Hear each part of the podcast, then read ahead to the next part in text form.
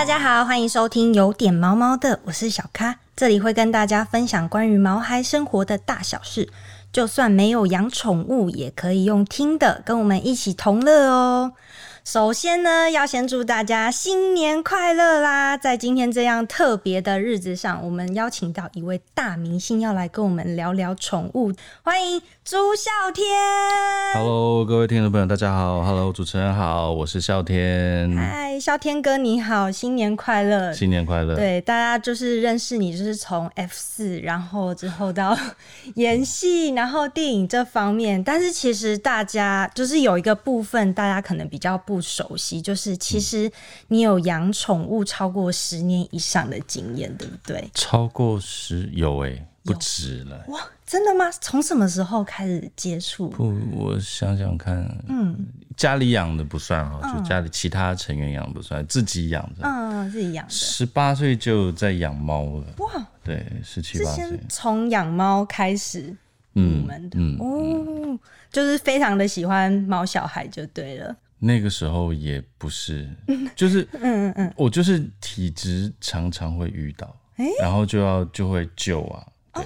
会去救你说野生的比如说，我十八岁的时候养的那只猫，是我骑摩托车经过的时候看到一只小猫冲过去，然后那个是很惊险，真的是骑着摩托车，车子还在动，然后人下去把小猫捞走，不然它可能就跑到路上。哇，你这也太像拍电影的情节对啊，那时候也了吧觉得说怎么会这么夸张？但是你就捞着手上一只小猫，你那一瞬间你也只能就是都已经救了，你总不能再把它又对对对，丢回路上。对，就不可能抛弃它，所以就把它带回家养，这样。对，所以我其实都是碰到的，我没有刻意说我想要养猫或是缘分的感觉。哦应该是这么说。所以从十八岁开始，然后一直到现在，然后现在家里也有很多的狗狗，对不对？嗯，少一点了，少一点，现在少一点，主要是都分散出去。分散出去吗？嗯，对，因为我，呃，我想想看啊，我其实还没有入行以前，我是在兽医院打工的。我那时候是做美容助理，嗯，然后我每天都要接送狗狗，嗯嗯包月的嘛，嗯嗯，然后就是做呃洗澡、剃毛、美容，大概这样的事情，每哦天每天。非常的喜欢吗？不厌其烦。呃，那个是其实是有有一个其他目的的，因为我其实以前对猫狗是过敏的，嗯嗯，对，好像越过敏就越会容易爱上宠物、哎，我觉得也不是爱上嗯啊，我只是觉得说这样子就是过敏，只是一种不习惯嘛。那嗯你不想这么容易被打败，不想也谈不上喜欢或不喜欢，嗯嗯嗯，只是觉得说是份工作，好像也可以克服这件事情就去。哦，那当在那边大概工作了多久？有半年左右吧，那算久哎、对啊所以跟那边的医生啊，然后宠物都相处的很、很融洽。我那时候是两份工作，我白天就是中午十二点到下午四五点在那个兽医院，嗯然后晚上在居酒屋哦，到凌晨三四点这样，每天。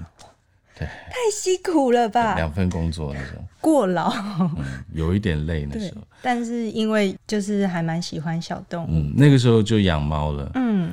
然后后来呃养狗是在后面一点了，养狗大概是在零五零六年嗯。才开始，但小时候家里或多或少都有养过狗，哦。只是没有说长时间接触，或者说呃在新加坡寄宿在人家家的时候，对方有养狗这样，嗯嗯嗯。都是都是这种接触的。嗯嗯嗯嗯，然后是到零五零零六年才自己养了第一只狗，第一只狗还真的是花钱去买的，哦，第一只狗是什么样的狗？是一只波士顿梗，哦，对对对，超可爱的，对啊，就看它在橱窗里也很无辜这样发呆，我就觉得好可爱，就觉得很可爱，对，因为那个时候刚好也也比较闲下来了，然后可能经济状况也比较好一点，嗯嗯嗯，就就买了一只这样对。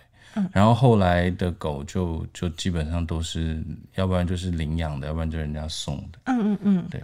波士顿梗之后，然后后面呢？还有再继续，波士顿梗后面之后，我就去那时候的那个收容所，台北市的那个收容所，去领养了一只大概两两个多月的狗狗。嗯，那只那只一回来就犬瘟，但是它后来就是有有生存下来，现在还在，十二岁活得还不错。哇塞，那也算老狗了。对啊，你照顾它很久。然后后来又出现了一只呃黑的贵宾，嗯，就是呃 miniature，就是迷迷你贵宾，嗯嗯。然后后来有一只那个雪纳瑞，嗯，雪纳瑞。然后我看看啊，差不多吧。那个就如果如果顾啊，还有一只那个查理斯王，也是去年十一月走的。哇，有领养回来，然后有狗狗过世，这样对对，然后然后中间还碰到第一只狗那波士顿梗，然后让它配种怀孕，生了六只，然后我还留了一只，那只也去年走掉了，啊，十岁。对，好吧，好，没关系。那个那个走掉的故事，我们等一下来聊一下。但是但是，因为你刚问我多少狗，因为其实我我养狗是这样子，我到一个程度以后，它就变成是一种缘分的东西。嗯，对。其实我没有觉得狗是我的哦，我没有这种观念，我只是觉得说都是缘分。那如果说今天在这个过程中有别人对它更好，我就是会让。留给就是让想要养他们的人继续把这份爱传承下去。所以我身边的狗其实现在不多。我现在是台北的话是两只狗，去年走了一只，现在剩一只。嗯。然后还有一只二十多岁的猫，二十二岁的猫。嗯嗯嗯。呃，二十二岁。对，很年纪很大了耶。你照顾的很不错哦。但他现在就不能回家，他只能待医院，因为他每天都要打打针才有办法那个。他已经肾衰竭哦，可是他就是有打针，他就过得超好。也他就忘记病痛了。对对对，他就每天都吃的很好，所以我就不能带回家。嗯嗯，就要放在兽医院，然后三不五时去看他。然后北京的话也是有两只狗一只猫，现在都寄放在朋友家。嗯嗯。然后大连的话，我老婆家还有两只狗。哇，很多你的子子孙孙都散落在各个小城市。那是现在啊，我之前在台北的时候，我曾经出门是是身边是八只狗，八条狗。那很阵容超庞大的，很庞大，引起路人侧目啊，就要捡很多屎。对。这真的，而且路人也很难不注意吧？还好了，我都是挑没有什么人的时间那种清晨或是嗯嗯嗯，阵容超庞大，八只狗，然后这样一起走出去，那他们活动力很强吗？对啊，所以以前有一阵有有一段时间，我除了工作就是养狗。对，那因为我中间还有做一些，现在叫中途啦，以前没有这种概念，以前就是说紧急救援什么的。嗯嗯嗯。最早还有那个就是十二夜的时候，有些狗狗它可能很适合被领养，但是它没有那个时间。嗯。那就会发一些紧急通告这样，我就有去救助过这种狗。哦。然后还有就是海边，有时候以前刚刚开始有那种就是呃 T T N R，就是抓住然后。绝育，然后再放回去。刚刚开始有有这个概念，嗯，因为以前我都在白沙湾冲浪嘛，然后也有救助一些海滩上的那种刚生出来的小狗。哦，那有没有发生过比较印印象深刻的故事？其实很多啊，都有啊。因为像比如说有一只找了好久的主人，好不容易找到了，然后住的挺好的，可是后来还是走了，出车祸走。就是你调那个监控，就会发现那个就是他的命，就是嗯。他们是住在外双溪的山上，嗯，然后那个狗本来是往右边走，车这样子从右边上来，他不知道为什么就那天突然走到另外一个车道去，就就是就是命，很多这种事情，然后也有命很好的，就是直接就住到德国去。了，嗯，那也真的是到国外去旅游，嗯。嗯嗯，然后也有救回来以后撑不住还是走了的，嗯，有猫咪。那个波斯猫可能流浪太久了，身上都脱水，对，就是那个水都跑到皮肤上，嗯嗯，就很有灵性啊。我去，我那时候还骑摩托车，然后我我到了，它就对着我叫，我就说：“那你上来这个板子。”它就上来，哎，这么听话。对，我就说：“那我现在上去办事情，如果下来半个小时你还在，我就救你。”我就上去，然后处理完事情下来，它真的就在那边等我。我就赶快载到兽医院去，可是还是来不及，就有一点回天乏术了。嗯，那那个就是之前刚刚提到，就是你的两个宝贝们就是相继过世嘛。那那一段时间心情会不会有点沉重呢？我就是可能太习惯了，就是沉重也就一点点。沉重一下。对，因为其中一只不在我这边很久了，嗯，那是我接生的啦，那一只真的是我接生的，嗯，呃，去年好像是先走的，十岁，嗯，那个真的那个是他他的妈妈去照 X 光、照超音波，都说只有五只，然后要生的那一天又难产又什么，折腾到医院。医生就剖腹嘛，剖腹出来就五只，五只以后医生问我该怎么办，我说那就结扎呗，就我说也不想让它生了，太折腾了。对啊，对啊。然后就我正在，你知道刚接生完小狗，你都要甩啊，要要搓揉它什么让它起来嘛。嗯嗯。然后医生又提这个子宫说里面还有一只，对，就总共六只。然后六只医生本来一直跟我说这个几率很低，就全部养活几率很低，就我硬是全全部都养活了。对，你是他们的 再造恩人，因为他那个他们那种狗就是短吻的嘛，很容易呛奶，嗯，只要呛奶就吃不了，发炎就吃不了。你知道超明显的，就是有有一顿两顿没吃，那个 size 就会有差，哎，真的很恐怖。然后我就要每天要想办法分配啊，又没有办法喂，你知道，就最后是就没办法这样嘛，挤干挤狗奶。你自己挤狗奶，对我就在每天时间到就叫狗过来，狗就躺在我前面，然后就开始挤狗奶，用手这样，用手挤。那它不会不会觉得很不舒服？它还好，它知道我在干嘛，所以它也愿意接受。然后就是挤完，因为可能不够，他自己加一些配方奶，然后六只平均去喂，每四个小时要喂一次，一个月。你好像就是刚生完的妈妈一样。对啊，然后后来都送出去了，就自己留了那一只，养了几年以后，又有朋友，他们全家都很喜欢它，嗯嗯嗯，我就又送给朋友这样，然后他他是。呃，好像是吃东西给酒 走了十岁哦，应该应该还可以再活一阵。对啊，结果不小心。然后另外一只是是那个查理斯王小猎犬，那个也是人家情侣吵架，然后不要丢掉。那狗很可爱，你知道，小小一点，很可爱。看到照片。嗯，然后就是十一月，本来去年就觉得它差不多，那他那个医生都说那种狗是是那个什么遗传病的集合体。就人家一般狗一两样，它全有啊，就是天生的基因缺陷 就比较多，因为人为繁殖嘛，嗯，所以一定还是会有一些不好的地方。嗯，它就是这一年的状况，去年啦一年的状况就急转直下，然后吃很多药，最后就是也是早上可能那时候换季冷，嗯，就心脏不行就走了。哦，对，你说那一只狗是情侣不要的，所以也是就是路边救回来的这样，就是。有看过一次这只狗在朋友的地方，然后觉得很可爱。隔没多久，朋友就来问我说：“你要不要？”说：“我干嘛？”他说：“那一对情侣说分手，说不要这只狗，想送人。”我说：“那当然要啊，这么可爱。”嗯，对对啊，所以你我家才这么小呢，好可爱，就是一一只手就可以那个捧住这样子。哦，当那个跟他感情相处的很好，这样。对啊，很不错。那就是他们两只走的时候，就是你哎。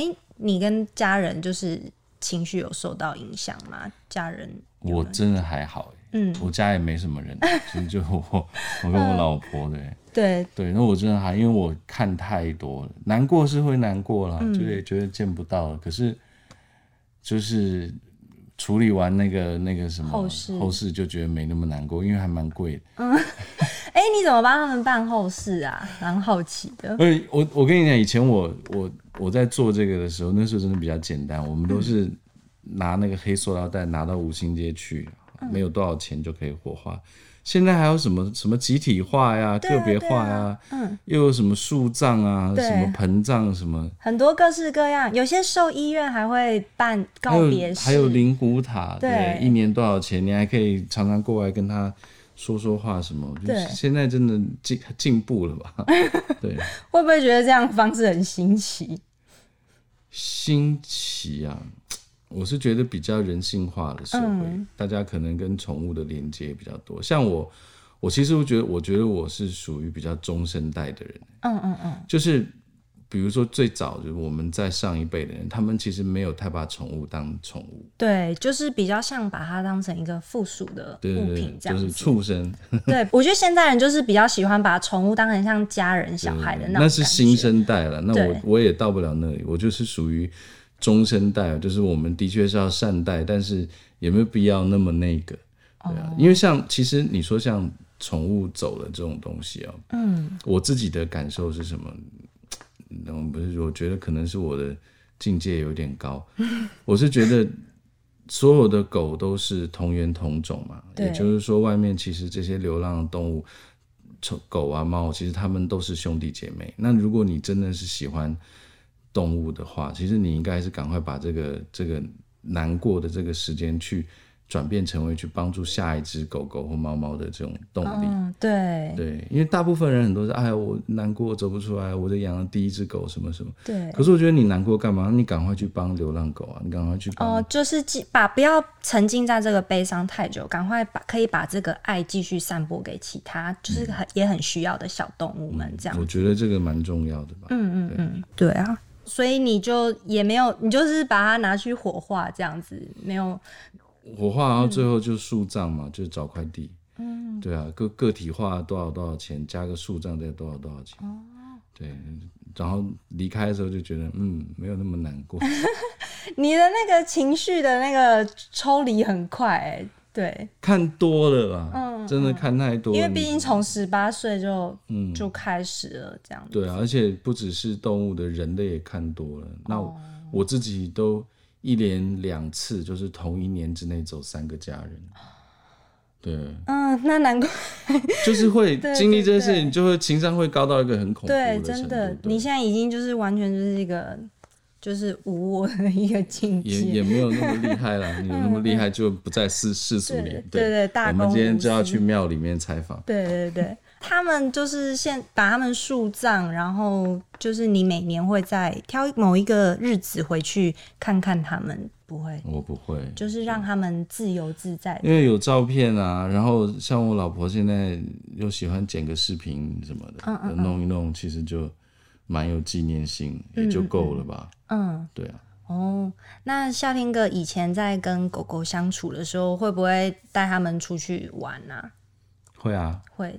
我狗狗有跟我环岛过啊，我有我有一年，那一年我们还在帮那个观光局做代言的时候，嗯，有一年我我自己跟观光局要了一点经费，我们做了一个环岛的纪录片，讲冲浪的，哦，就逐浪台湾，所以狗也一起冲浪，对对对，那只狗我带着去，它会冲浪，它对那只狗狗会冲浪，冲浪，哎，狗狗冲浪有什么要特别准备的吗？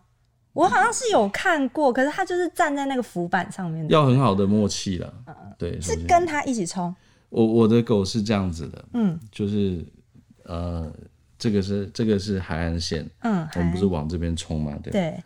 那浪是从这边过来的嘛？对。他在板子上，他会先看着我，哦，然后我会划水推动的时候，我跟他说可以了。我站起来的同时，他会转过去，哦，把他就跟你一起这样，对他就会开始。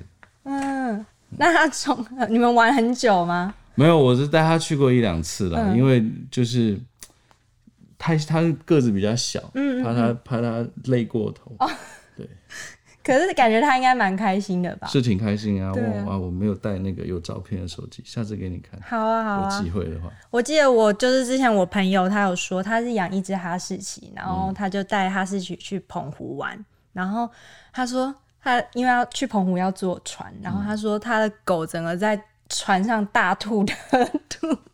你有遇过这样子带他出去玩，结果就很囧的状况吗？刚开始会，后来就不会了，因为狗晕船或晕车是有方式的。嗯，有一些按摩的穴道的按摩，或者是说保让它维持注意力的方式。哦，有这个小技巧。有有按摩是。